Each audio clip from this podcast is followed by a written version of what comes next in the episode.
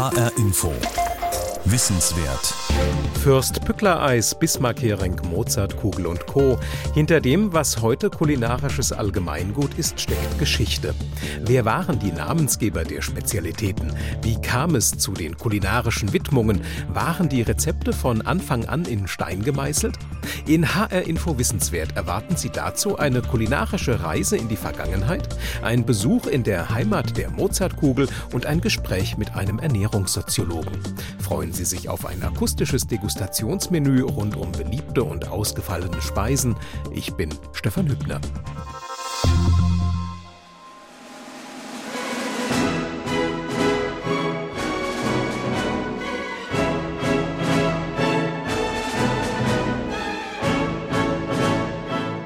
Die Ouvertüre zu Die diebische Elster, eine Oper aus der Feder des Italieners Giacchino Rossini, dem Mann, der auch den Barbier von Sevilla erfand. Und der ein bekannter, bekennender Gourmet war. Wie soll er einst gesagt haben, ich gebe zu, dreimal in meinem Leben geweint zu haben, als meine erste Oper durchfiel, als ich Paganini die Violine spielen hörte und als bei einem Bootspicknick ein getrüffelter Truthahn über Bord fiel. So soll Rossini gesagt haben, sagt man. Mit 37 Jahren und mit 39 Opern auf der Habenseite zog sich der Maestro aus dem Musiktheaterleben zurück und widmete sich fortan nur noch dem Komponieren von Pasteten, Salaten und anderem Delikaten. Und ihm zu Ehren benannt wurden die Tornados Rossini.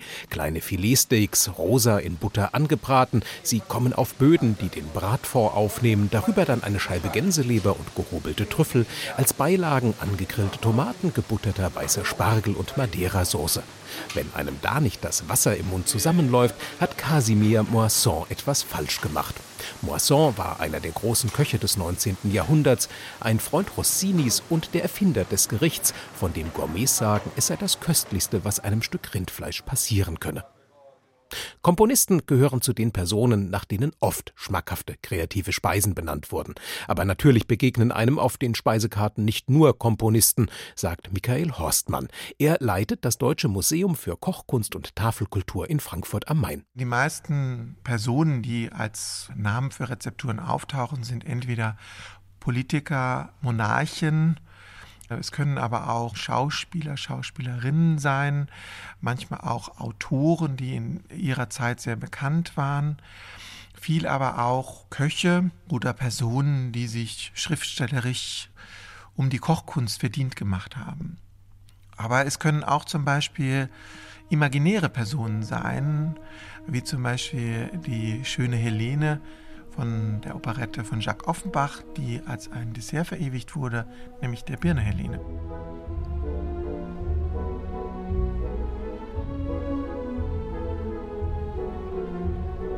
Opernfiguren, Komponisten, fehlen nur noch die Sängerinnen und Sänger. Wie wäre es mit Spaghetti Caruso, mit Sahnesoße, Champignonscheiben, Kräutern, Tomaten und Zwiebelwürfeln? Berühmt ist auch diese Geschichte.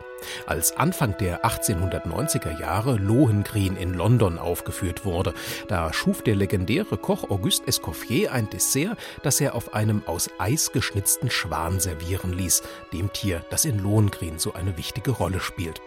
Das Dessert bestand aus pochiertem Pfirsich mit Vanilleeis und wurde sehr beliebt in den folgenden gut zehn Jahren. Zwar verschwand der Eisschwan, dafür wurden die Pfirsiche mit Himbeermark übergossen. Anlässlich der Eröffnung des Londoner Carlton Hotels erhielt die Speise dann auch einen Namen. Nach der London begeisternden Sopranistin Nellie Melba, für die das Dessert einst erfunden worden war, wurde es benannt als Pfirsich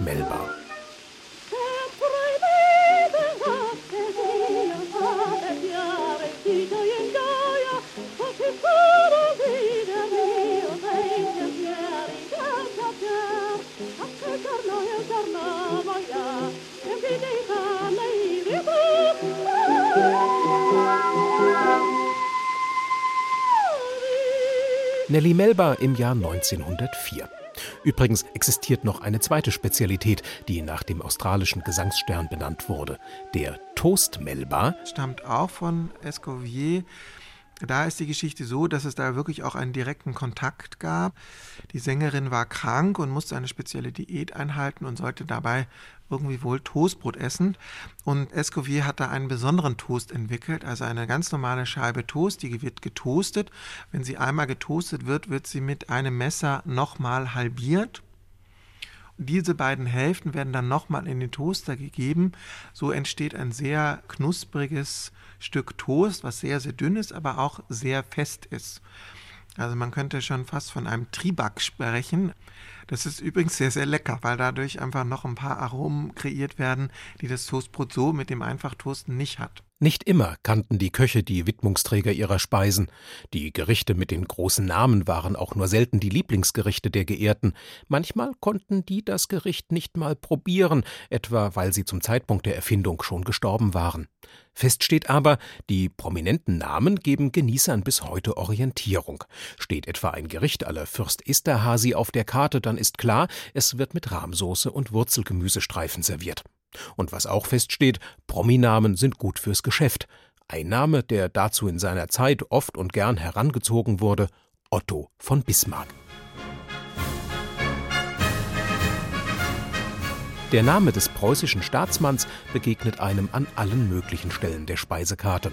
Ein Bismarck-Salat wurde erfunden mit Rotkohl, Kopfsalat und Meerrettich, das Bistecca la Bismarck, also ein Steak mit zwei Spiegeleiern und, so Michael Horstmann, das Seezungenfilet à la Bismarck. Das mit Fischfaß und gehackten Trüffeln gefüllt, zusammengerollt, pochiert auf einem Artischockenboden gesetzt mit einer steif gemachten Auster- und Champagnerkopf belegt, mit Weißweinsoße vermischt, mit Austernfond und holländischer Soße überzogen und glasiert wird. Ein typisches Bismarck-Gericht, mag man sagen, denn der Politiker soll gern und gern üppig gespeist haben. Eine Vorliebe von ihm galt angeblich Heringen, und so soll ihm ein Bewunderer, der Stralsunder Fischkonservenfabrikant Wiechmann, zweimal ein Fässchen sauer eingelegte Heringe geschickt haben. Einmal zum Geburtstag und einmal zur Reichsgründung 1871. Bei letzterem Anlass bat Wichmann Bismarck schriftlich darum, sein Heringsrezept Bismarck-Hering nennen zu dürfen. Bismarck soll in einem persönlichen Brief dankend zugestimmt haben, aber vielleicht war ja auch alles ganz anders. Alle Verhältnisse geklärt sind bei einer der vielleicht berühmtesten Spezialitäten, die einen großen Namen tragen, der Mozartkugel. Christine Haberlander hat sich für HR Info Wissenswert in die Salzburger Konditorei Fürst begeben, dorthin, wo die gefüllte Schokokugel 1890 das Licht der Welt erblickte. 10 Uhr vormittags in der Konditorei Fürst am Alten Markt in Salzburg. Hier geben sich die Gäste die Klinke in die Hand und drängeln sich vor der Glastheke. Denn dahinter stapeln sich zig silberne Kugeln mit blauem Schriftzug und das sind die Objekte ihrer Begierde. Grüß Gott, ich nehme die zehn Stück in der Geschenkspackung. Eure sind ja die besten, gell? Heißt immer die Original, oder? Die Original Salzburger Mozartkugel ist eine Spezialität. Manche sagen sogar eine Art süßes Wahrzeichen für die durch die Festspiele weltberühmte Stadt. Erfunden wurde die runde Praline 1890 vom Konditor Paul Fürst, der damit dem berühmtesten Kind der Stadt ein Denkmal setzen will und die Schokokugel nach dem fast 100 Jahre zuvor verstorbenen Komponisten Wolfgang Amadeus Mozart benennt. Martin Fürst, der Ururenkel des Erfinders der süßen Spezialität, erklärt. Es ist eine Kugel, nicht immer ganz exakt, weil sie ja mit der Hand erzeugt wird. Sie besteht aus Marzipan mit Pistazien, umhüllt mit einer Schicht Nougat, wird das Ganze auf ein Holzstäbchen gesteckt und in Schokolade getunkt. Das ist ein, ein handwerklicher Vorgang, der sehr, sehr zeitintensiv ist, den wir aber nach wie vor so nach dem Originalherstellungsverfahren durchführen. Bevor die Köstlichkeit in Silberpapier verpackt wird, sind also verschiedenste Arbeitsschritte notwendig. Nur so viel. Das kleine mit Schokolade verschlossene Löchlein ist der Beweis für die Handarbeit in der Backstube des berühmten Salzburger Cafés. Für Martin Fürsts Urgroßvater war es nicht leicht, an seltene Rohstoffe wie Kakao oder Pistazien zu kommen, die in der damaligen Zeit ausgesprochen kostbar waren. Und auch heute werden nur ausschließlich die Zutaten nach dem Originalrezept von den Konditoren verarbeitet. Es gibt äh, Rohstoffe, die werden zu Tagespreisen gehandelt. Es gibt Rohstoffe, die sind günstiger. Sehr wichtig für uns war es, ist es natürlich, Rohstoffe immer der höchsten Qualität zu verwenden. Da gibt es dann natürlich auch einmal äh, massive Preisschwankungen, gerade heute auch in einer Zeit, wo vieles knapper wird, wo die Nachfrage steigt das merkt man schon sehr deutlich noch. Das Marzipan äh, beziehen wir aus Lübeck. Lübeck ist ja bekannt äh, für Marzipan. Zum Beispiel Schokolade kommt sehr viel aus dem kreolischen Raum, vieles auch aus Afrika. Darüber, dass Zartbitterschokolade, Nougat und Marzipan die absolut richtige Geschmackskomposition für die Mozartkugel ist, sind sich die Schleckermäuler im Café Fürst einig. Vielen Dank. Ein Stück pro Person, das reicht völlig. Und das am Abend, jeden Abend sowas in der Richtung. Sie werden sehen, Sie werden das richtig genießen. Die Konditorenfamilie Fürst setzt Musikern oder anderen prominenten Salzburgern ein süßes Denkmal. Neben der beliebten Mozartkugel gibt es inzwischen auch den Dopplerwürfel.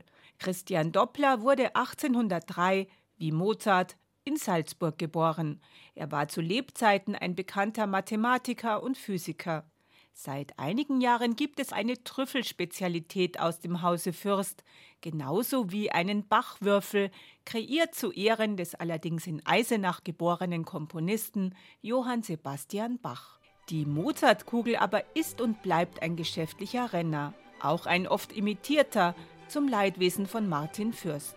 Denn viele Nachahmerfirmen stellen die Kugeln maschinell her – Insgesamt gibt es etwa zehn verschiedene Unternehmen, die am Mozart-Kugelgeschäft mitnaschen wollen.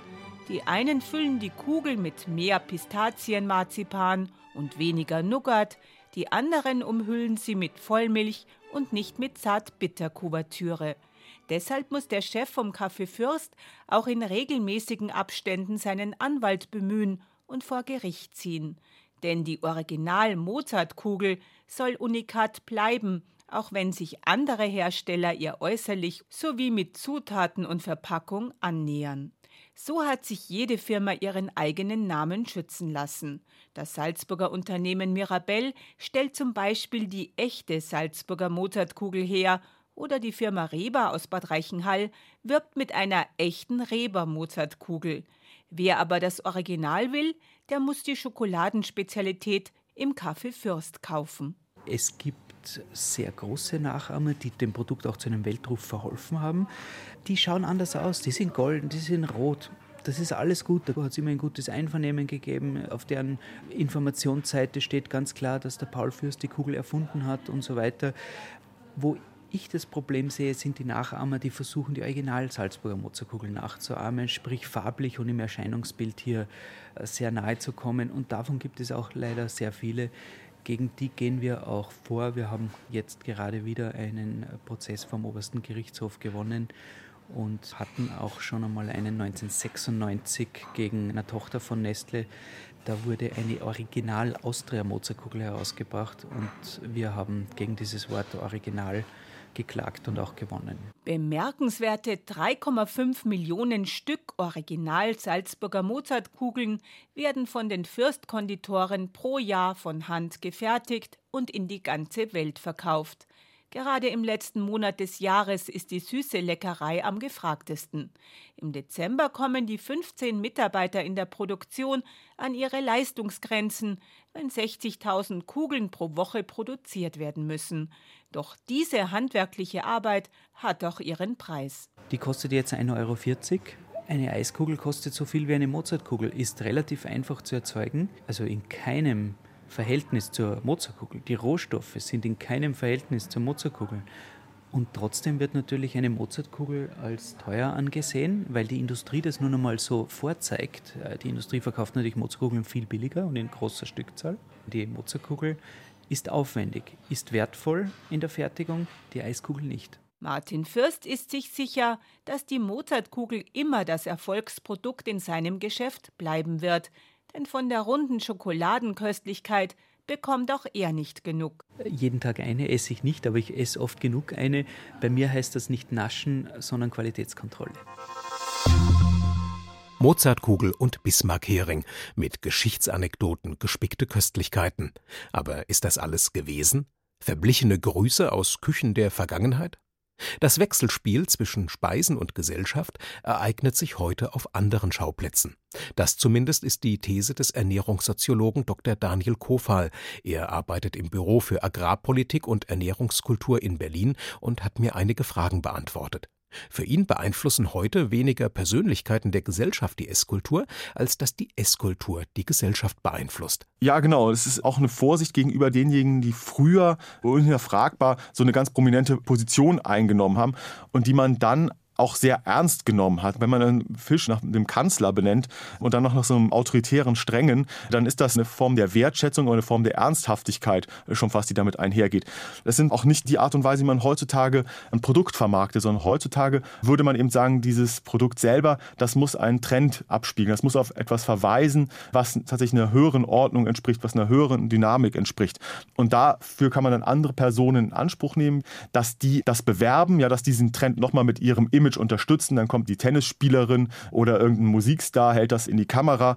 Aber vor allen Dingen geht es darum zu zeigen, es gibt hier einen Trend und die anderen, die unterstützen das. Wir sind eigentlich alle eine große Gemeinschaft, die dahinter steht und das essen will. Und nicht nur, wir verehren eine bestimmte Person. Also kann man auch sagen, dass die zeitgenössische Mediennutzung einen Einfluss darauf hat, wie sich Speise und Gesellschaft miteinander verhalten. Star-Kult betreibt man heute eher auf anderen Ebenen. Ja, die Art und Weise, wie wir mit Medien umgehen, aber auch wie wir überhaupt über Essen und Trinken oder mit der Kultur umgehen, das hat sich natürlich ganz stark gewandelt. Mit dem Aufkommen der Massenmedien seit den 50er Jahren, vor allen Dingen das Fernsehen, kann man eben sehen, dass es auch mehr auf Massenprodukte hingeht und dass eben die Menschen mehr von diesen Produkten beeinflusst werden und dann sich eben auch Marken etablieren müssen, die lange anhalten und die eben auch eine globale Reichweite haben müssen. Und da kann es natürlich auch sein, wenn man sich an einzelne Personen wendet, dass man dann in diesem globalen Kontext, gerade wenn es um Politik geht, wenn es um Religion gehen würde, dass man dann auch Konsumentengruppen verschrecken würde, indem man sie so benennt. Ich denke, so einen richtigen Wandel gibt es vor allen Dingen, seit die Massenmedien sozial geworden sind. Also dass es eben die Möglichkeit gibt, sich selber auch zu benennen und als Person zu kommunizieren, rauszutreten, seinen eigenen Ernährungsstil zu präferieren. Aber man möchte eben zeigen, dass man zu einer Bewegung dazugehört. Man möchte ein Influencer sein. Beispiel Food Ranger. Das ist jemand, der auf YouTube einen Kanal betreibt, auch mit mehr als zwei Millionen Abonnenten, also sehr erfolgreich der durch die Welt zieht und verschiedene Essen am Straßenrand beobachtet, da was ausprobiert und das vermittelt. Und das fand ich eigentlich ein ganz interessantes Beispiel, weil er seinen Ernährungsstil hier auch über einen bestimmten Kanal zu seinem eigenen Namen gemacht hat. Er ist der Food Ranger. Und hier sieht man, wie der Essensstil dann eben auch dazu führt, dass man heutzutage nicht mehr den eigenen Namen für das Essen abgibt, sondern dass man den Namen des Essens sozusagen annimmt. Bei dem, was Sie jetzt gerade geschildert haben, kommen mir noch die Köche in den Sinn. Das ist ja auch was, wo man im Moment den Eindruck hat, dass die Köche den Politikern, den Künstlern etc. den Rang abgelaufen haben, wenn es darum geht, konkrete Persönlichkeiten mit konkreten Speisen in Verbindung zu bringen. Ist das auch ein Trend und wann setzte der ein? Köche sind tatsächlich auch Kulturarbeiter geworden. Sie werden ernst genommen. Das gab es natürlich auch schon kurzzeitig nach der Französischen Revolution, wo die dann die Köche in den freien Markt gehen mussten, weil ihre ehemaligen Arbeitgeber unter Frühsterblichkeit litten und kein Geld mehr hatten. Und da natürlich auch erste Stars aufkamen. Aber das waren dann eigentlich ganz seltene Fälle. Und in den letzten, ja, sagen wir mal 50 Jahren kann man doch sehen, dass es immer mehr Köche gibt, die mit ihrem Namen für einen bestimmten Küchenstil stehen. Man war dann, auch wenn der Einzelne gar nicht in dem Moment in der Küche gestanden hat, hat von diesen Stars, trotzdem bei dieser Person essen. Jetzt waren wir bei den Personen. Es gibt auch sicherlich auch genügend Fälle, weil Sie eben auch die Politiker schon nannten, wo Speisen zu bestimmten politischen Handlungen angeregt oder verleitet haben. Ja, genau. Also es gibt natürlich die Kartoffelbefehle schon früher, wo in Deutschland dann der Kaiser gesagt hat, die Leute sollen mehr Kartoffeln essen, obwohl sie das bis dahin gar nicht kannten und dann auch wirklich auch die Pastoren dazu angehalten wurden, diese neue Feldfrucht durchzusetzen. Die wurden dann auch Kartoffelprediger im Volksmund genannt, weil sie immer wieder darauf verwiesen haben, wie schmackhaft und wie gesund die Kartoffel ist. Die Prohibition wäre auch so ein Beispiel, wo ähm, so eine Enthaltsamkeitsbewegung auf einmal aufkommt und dann versucht durchzusetzen, dass kein Alkohol mehr getrunken wird in der Bevölkerung und dann die Politik sich genötigt sieht, darauf zu reagieren. Ja, und heutzutage muss die Politik permanent auf neue Entwicklungen im Bereich Lebensmittel achten und dazu Gesetze knüpfen. Gentechnik wäre ein so ein Beispiel oder vielleicht auch die neuen Nanotechnologien im Bereich des Essen und Trinkens.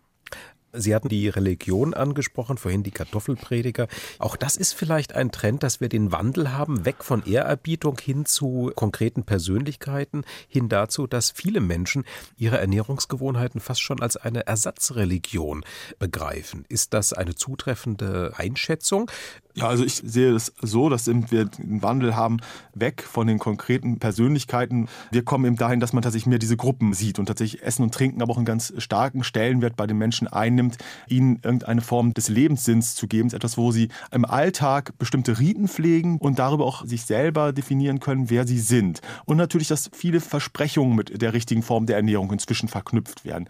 Ein klassisches und besonders absurdes Beispiel hatten wir Anfang des 20. Jahrhunderts. Da gab es nämlich die Kokovoren mit Augen August Engelhardt, eine Religionsgemeinschaft, die davon ausging, man müsste Kokosnüsse essen oder fast eigentlich nur ausschließlich Kokosnüsse essen, weil die besonders nah an der Sonne und an Gott wachsen würden und damit könnte man auch noch einen Unsterblichkeitszustand erreichen. Ein Experiment, das ganz furchtbar gescheitert ist. Es gab da so eine kleine Kolonie in der Südsee, wo dann äh, Mangelernährung und weitere ähm, Schwierigkeiten auftauchten, weil das natürlich nicht so gefruchtet hat. Aber auch da wurde schon dieses Versprechen von August Engelhardt, einem charismatischen Führer, angepriesen, man könnte eben damit zur Erleuchtung, zur Unsterblichkeit kommen und so weiter. Und es hat tatsächlich geschafft, einige Menschen eben auch aus Deutschland dann in die Südsee zu locken, um mit ihm da in dieser kleinen Kokosnusskolonie zu leben und diesen Ernährungsstil zu praktizieren. Und heutzutage haben wir das wieder, dass eben unterschiedliche Diätapostel sagen, man muss auf viele Sachen verzichten und sich auf einige wenige konzentrieren und dann kann man damit jung bleiben, immer schlank bleiben, besonders intelligent bleiben, vielleicht auch noch ethisch völlig korrekt leben.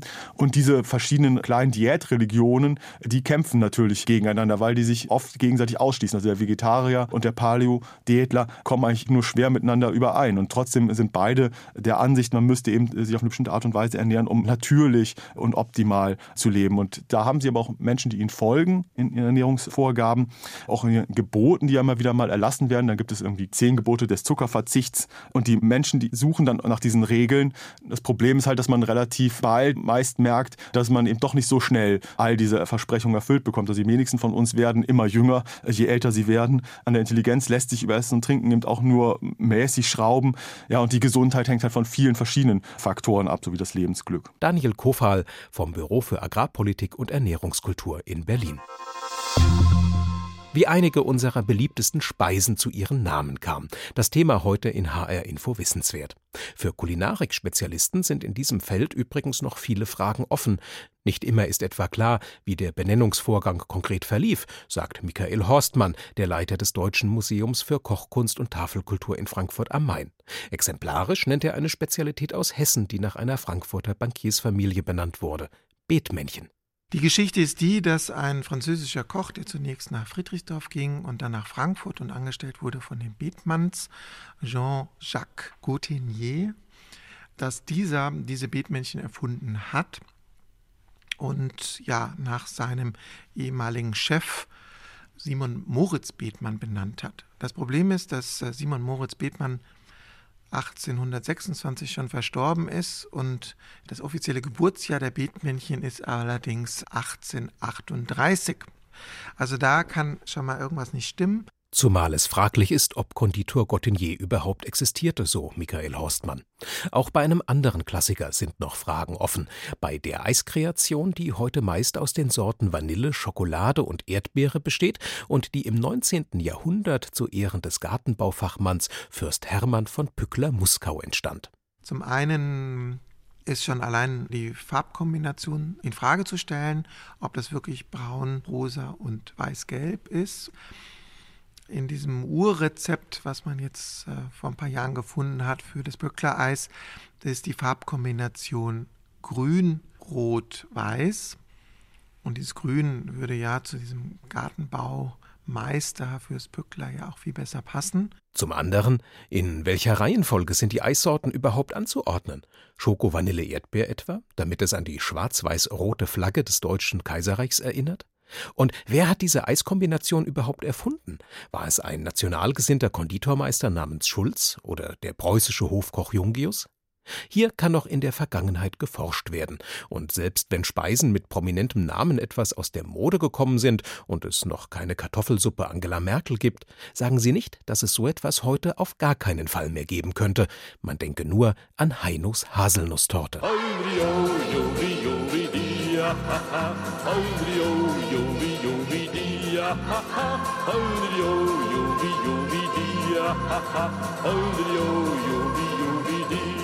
Zum Abschluss noch ein Hinweis. Wenn Sie diese Sendung nochmal hören wollen, dann finden Sie sie als Podcast unter hrinforadio.de, genauso wie andere Wissenswertsendungen auch.